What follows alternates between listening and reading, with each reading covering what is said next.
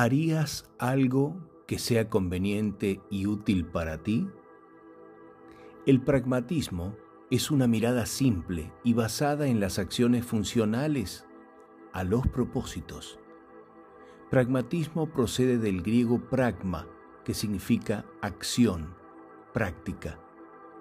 El pensamiento pragmatista se enmarca dentro de las filosofías de la vida donde se entiende que la vida humana es el valor más importante, donde la verdad es lo útil y conveniente para el ser humano. Ser pragmático es lo que funciona, es lo que es útil, es entrar en acción. No ser pragmático es todo lo contrario, donde se hace más foco en la teoría, ideologías o dialéctica. Pragmatismo es la práctica. Pragmatismo es experimental. Pragmatismo es algo probado en la acción.